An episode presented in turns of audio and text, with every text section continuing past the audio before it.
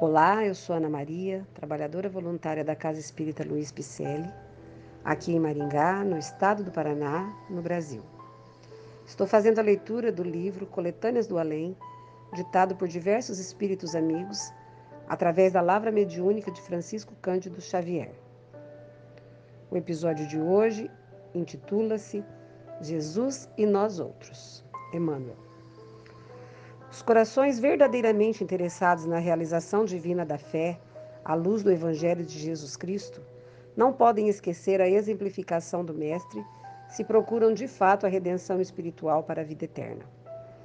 Não raros discípulos menos avisados exigem companheiros completos e repreensíveis, olvidando que Jesus, para obter os colaboradores iniciais de sua obra, foi compelido a semear qualidades novas em seus corações mobilizando exemplos, palavras e pensamentos.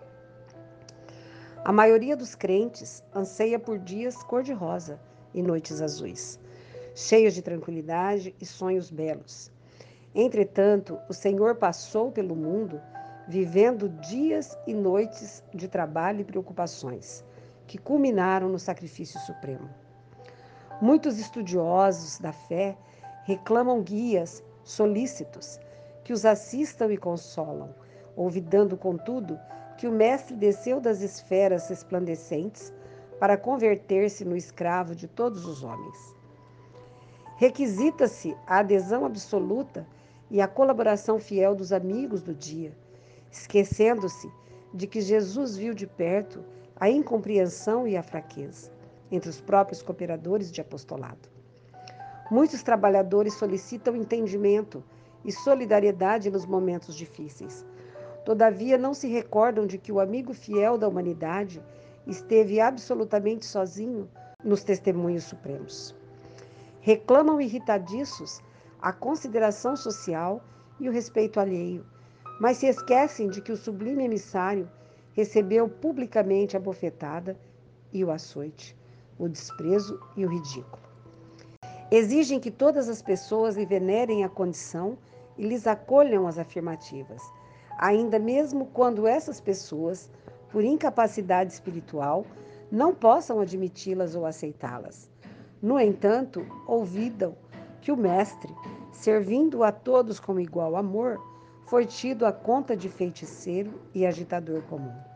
Muitas vezes, interessam-se pela adesão verbal de personalidades importantes nas tabelas da convenção terrestres, distraídos, todavia, de que Jesus, no seu sacrifício, foi declarado pelo povo inferior a Barrabás e crucificado entre ladrões. Pedem tratamento distinto, atenções oficiais, deferências públicas e gentilezas populares, olvidando que o Cristo foi exibido no madeiro, seminu diante da multidão sarcástica.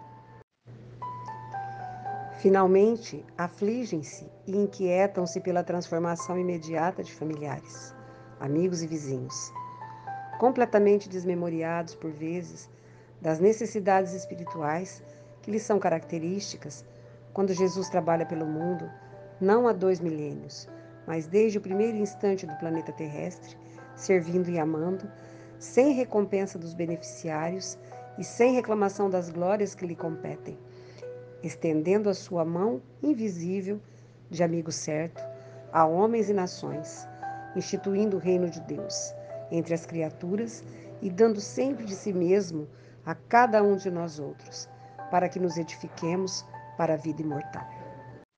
O texto lido nos convida a refletir na vida de Jesus aqui na terra, com o poder imensurável que ele tinha e nunca exigiu nada para si.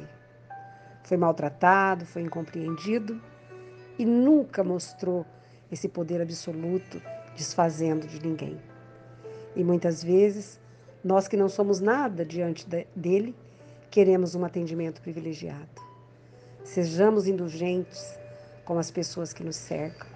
Tenhamos um olhar bom e peçamos a Deus sabedoria para entendermos que cada um está no seu degrau de evolução. Queridos amigos, obrigada pela presença. Espero que vocês tenham gostado. Este livro constitui-se de mensagens de diversos espíritos psicografados pelo médium Francisco Cândido Xavier. que proclamam esses ensinamentos e enaltecem a urgência de sua rápida propagação. Visite o nosso site, onde constam nossas atividades presenciais, endereços e telefones www.celpifempcele.com.br. Receba nosso abraço carinhoso e muito obrigada pela companhia.